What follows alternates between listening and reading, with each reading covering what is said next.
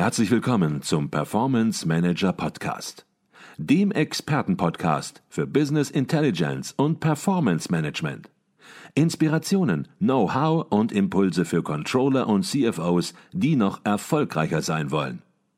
Ihr heutiger Gastgeber Peter Blum.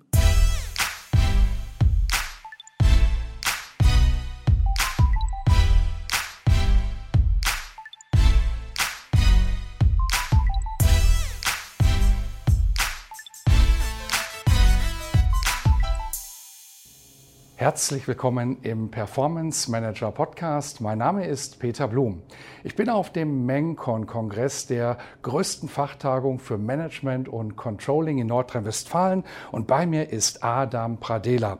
Er ist Executive Vice President Corporate Accounting und Controlling bei der Deutschen Post DHL Group und als Keynote Speaker hier auf der MENCON hat er einen Vortrag gehalten zu den zukünftigen Herausforderungen, die auf den Bereich Bereich Finance zukommen in seinem Unternehmen, aber auch über den Tellerrand hinausgeschaut.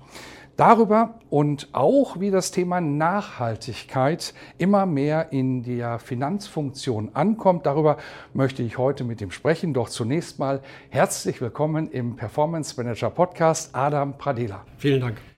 Herr Padela, jetzt werden viele sagen, Mensch, die Deutsche Post, der L-Group, die kenne ich, da habe ich sogar täglichen Bezug zu, aber trotzdem macht es, glaube ich, Sinn, dass Sie das Unternehmen noch mal einmal grob vorstellen, damit man ein Gefühl bekommt, was Controlling dort bedeutet und auch sich vielleicht ganz kurz vorstellen. Ja, gerne. Die Deutsche Post DHL Group äh, von den meisten wird äh, vor allem in Deutschland in Verbindung mit Briefen und Paketen gebracht. Wir sind allerdings schon seit über 20 Jahren oder 30 Jahren als der größte Logistikunternehmen der Welt tätig in allen, fast allen Ländern der Welt, 220 Länder, wo wir auch äh, die Leistung erbringen, erbringen selber, das heißt äh, durch eigene Mitarbeiter. Und äh, wir sind fast die einzigen, die weltweit Pakete und Sendungen zustellen.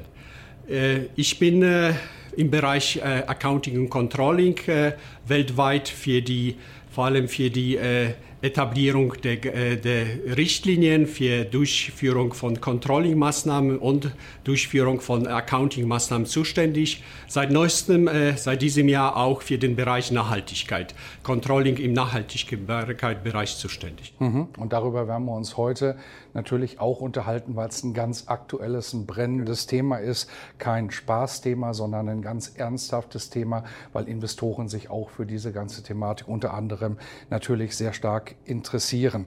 Jetzt ist die Deutsche Post DRL Group natürlich ein großes Unternehmen und wenn wir über Controlling, wenn wir über die Finanzfunktion sprechen, glaube ich, dann brauchen wir erstmal einen gewissen Überblick, wie die Finanzfunktion organisiert ist, welche zentralen und welche dezentralen Bereiche es grob gibt, um überhaupt die Gruppe zu verstehen. Ja, wir sind äh, sehr dezentral organisiert. Das heißt, äh, der Finanzbereich äh, in den Divisionen, wir haben fünf Divisionen, die sehr unabhängig agieren. Äh, wir nennen uns fast eine Family of Division. Das heißt, jeder Mitglied der Familie hat eine eigene Finanzorganisation. Allerdings wichtig, und das auch schon seit 20 Jahren, die Finanzorganisationen berichten in sich selbst. Das heißt, wir wollten die Unabhängigkeit der Finanzorganisation herstellen, indem wir gesagt haben, äh, der Businesspartner ist Businesspartner, allerdings ist nicht derjenige, an dem der Finanz äh, Mitarbeiter oder der CFO des Bereiches äh, berichtet. Er berichtet an den CFO der Gruppe. Wir haben darüber hinaus äh, zentrale Funktionen wie meine, die zum Beispiel Controlling Accounting, Steuer, Treasury, die dann zentral organisiert sind. Was für uns wichtig ist, und das auch seit Jahren, wir haben äh, Share Service Center weltweit, die entsprechend die ganzen prozessualen Accounting-Aufgaben wahrnehmen. Mhm. Okay, Shared Service Center vor allen Dingen im Bereich Buchhaltung oder auch Shared Service Center auch im Bereich Controlling? Wir haben äh, angefangen haben wir mit Buchhaltung mhm. äh, und das ist nach wie vor der Schwerpunkt. Äh, wir hatten allerdings äh, auch die prozessualen Aufgaben im Controlling äh, in einigen Shared Service äh, Center etabliert. Mhm. Ähm, es ist im Bereich Controlling nicht immer einfach, mhm. weil man doch die Gegebenheit des Marktes kennen muss und sich äh, auch mit den Partnern auseinandersetzen muss. Das heißt, wir haben äh, die Erfahrung gemacht, Die Idee ist gut, man kann viele Sachen zentralisieren. Allerdings wichtig ist, dass äh, der Kontrolle ist der Ansprechpartner auch für den Kollegen im Ops-Bereich Operations-Bereich, HR-Bereich und anderen. Das heißt, er muss auch vor Ort sein und wissen, was vor Ort vor sich geht. Mhm. Sie haben es schon angedeutet und das war natürlich auch der Hintergrund der Frage. Es gibt Shared Service Center, wo es beispielsweise um die Rechnungsbuchung geht mhm. und dort stellen Unternehmen fest, auch Sie haben das sicherlich festgestellt, wenn man denkt, es kann nicht schiefgehen, dann geht auch in diesen Bereichen etwas schief und das sind noch relativ klare und einfache Strukturen, während im Controlling ja eine komplexe Dienstleistung angeboten wird, wo entsprechend auch Marktkenntnisse erforderlich sind und ein Gefühl fürs Geschäftsmodell. Und das als Shared Service Center anzubieten, mag natürlich sinnvoll sein, hat auf der anderen Seite, und das haben Sie gerade natürlich angesprochen, auch dann besondere Herausforderungen, die auch andere Unternehmen, wie beispielsweise Henkel, Sie kennen sich ja auch alle untereinander äh, im Finanzbereich, die ja auch in ähnlichen Weg gegangen sind, die die auch gemacht haben. Wann das, was waren das so für Voraussetzungen? Voraussetzungen, die Sie hatten und Herausforderungen vor allen Dingen im Bereich Shared Service Center fürs Controlling?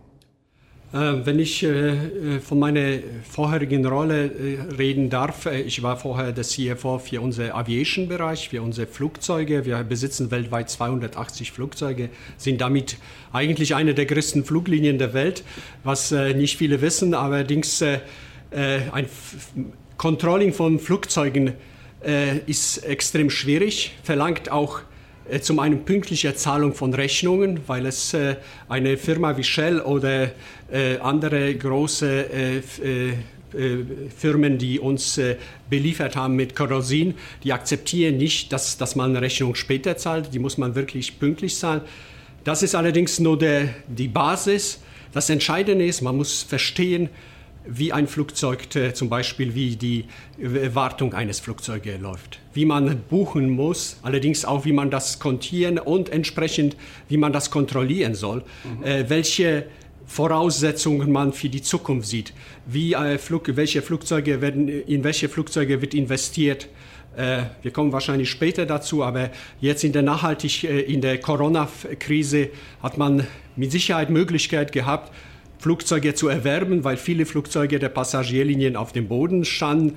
Da, da ist der Kontrolle derjenige, der sagt, ja, das machen wir jetzt. Das müssen wir auch entsprechend kalkulieren und verstehen von der finanziellen Seite. Er muss vor Ort sein, um sich damit zu beschäftigen. Und er muss vor allem auch Fachverstand haben. Das reicht nicht, dass er rein die Controlling-Tools besitzt. Er muss auch das Geschäft verstehen. Mhm, wunderbar. Ähm, jetzt ist es so, Sie hatten es gerade angesprochen, dass die Corona-Pandemie natürlich ja Geschäftsmodelle beeinflusst hat, möglicherweise auch verhindert hat, auf jeden Fall auch getroffen hat in der wirtschaftlichen Entwicklung. Und darüber möchten wir jetzt aber nicht reden. Was interessant sicherlich ist, ist zu hinterfragen oder auch nochmal vielleicht rückwirkend zu betrachten, wo eigentlich der Fokus der Finanzorganisation, auch des Controlling in den letzten Monaten lag. War der Fokus ein anderer, als er normalerweise war? Haben Sie sich auf spezielle Dinge besonders fokussieren müssen?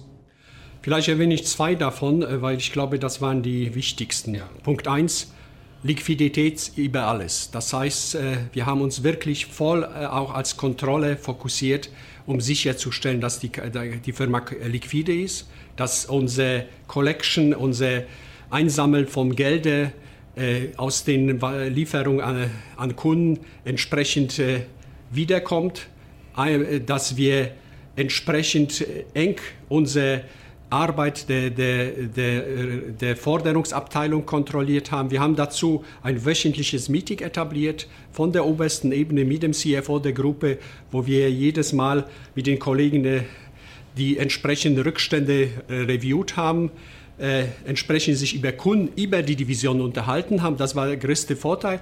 Was wir festgestellt haben, das lief so gut, dass wir das gerne auch beibehalten wollen. Wir haben Zahlen erreicht, die wir sogar vor Covid nicht hatten, weil die so, äh, so niedrig waren.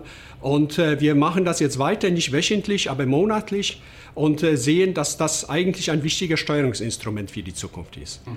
Punkt zwei, was wichtig war, agil und schnell zu sein bei Actions, das heißt Real-Time Zahlen zu bekommen und damit verbunden auch agiles äh, Forecasting. Das heißt, wir haben in, der, in dem Höhepunkt der Krise im Mai letzten Jahres wöchentlich Zahlen abgefragt und wöchentlich die Divisionen gebeten, dass sie uns äh, entsprechend Forecast machen. Forecast nicht für die nächsten zehn Monate, nur wirklich Forecast für die nächste Woche, weil das war wichtig dann zu wissen, was passiert in der Woche danach.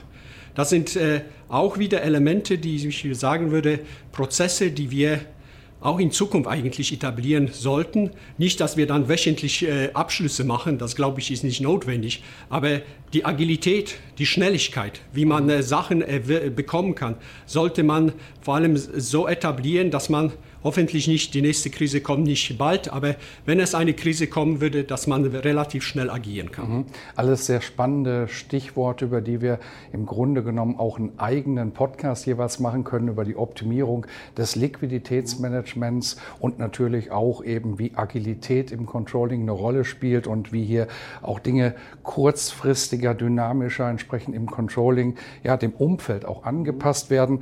Worüber wir uns aber heute ein bisschen detaillierter auch unterhalten wollen, ist das Thema Nachhaltigkeit. Auch ein sehr, sehr spannendes Thema, das fürs Unternehmen auch eine große Rolle spielt. Und es ist nicht nur ein Thema im Controlling, sondern Sie haben im Unternehmen eine Nachhaltigkeitsroadmap entsprechend erstellt. Vielleicht fangen wir zunächst mal auf dem Level an, auf der Ebene an.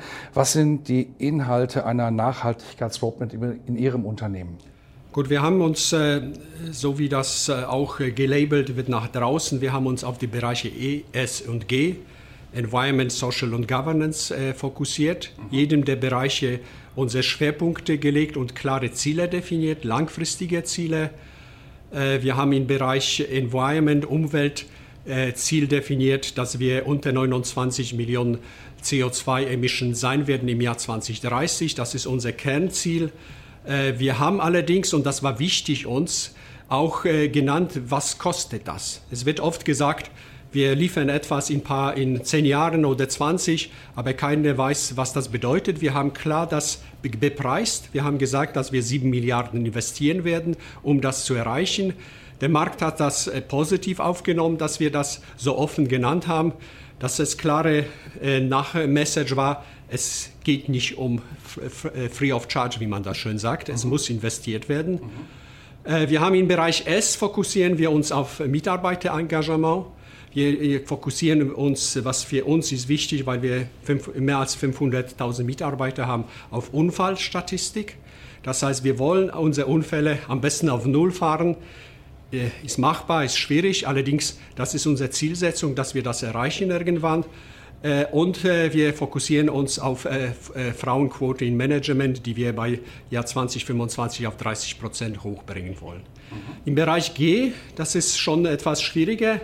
Da nicht nur für uns, auch sehe ich das von meinen Kollegen in anderen DAX-Firmen. Da haben wir uns jetzt fokussiert vor allem auf Qualität der Daten, Qualität der, dann Qualität des Compliance-Prozesses vor allem und wir haben uns fokussiert auch, indem wir dem Management, in dem Fall, in unserem Fall dem Vorstand, eine äh, klare Vergütungskomponente äh, zugeordnet haben für den Bereich ESG. Mhm. Jetzt gibt es ja verschiedene Bereiche, wo man das Thema ESG-Management, ESG-Reporting aufhängen kann, Nachhaltigkeitsreporting aufhängen kann im Unternehmen. Sehr oft ist es direkt beim CEO oder im Strategiebereich aufgehängt, sehr oft auch im Finanzbereich, äh, ab und zu auch im Kommunikationsbereich interessanterweise, wobei man dann natürlich dann auch durchaus Fragezeichen setzen kann. Wenn ich das richtig verstanden habe, ist das Thema in Ihrem Unternehmen im Finanzbereich auch verantwortlich aufgehängt. Habe ich das so richtig verstanden? Ähm, nicht äh, ganz, aber zum größten Teil stimmt. Ja. Ähm, wir, wir sind sozusagen Seat, nenne ich das so schön, weil ja. es ist, wir sind mitverantwortlich für den gesamten Prozess. Wir, die Strukturen sind so, dass wir äh, eigentlich für die Strategie des äh, Nachhaltigkeitsbereiches ist der Vorstand zuständig. Mhm. Der bedient sich einem äh, Nachhaltigkeits-Steering Committee wo äh, die wichtigsten äh, Stakeholder sitzen. Allerdings, Finance spielt eine extrem wichtige Rolle in dem Prozess. Finance äh, soll sicherstellen, dass die Zahlen transparent und in der besten Qualität, am besten genauso wie Financial Zahlen geliefert werden. Mhm. Finance soll sicherstellen, dass jeder versteht, was die Zahlen bedeuten. Äh, Finance soll sicherstellen, dass richtig investiert wird. Die Frage bei Investment, Profit oder Nachhaltigkeit oder beides, am besten beides natürlich, äh, was nicht immer einfach ist. Äh, und äh, Finance soll eigentlich die richtigen Fragen stellen. Die Fragen stellen, warum die, ja, genau die gleichen Fragen wie heute, äh, äh, wenn man Finanzzahlen äh, diskutiert.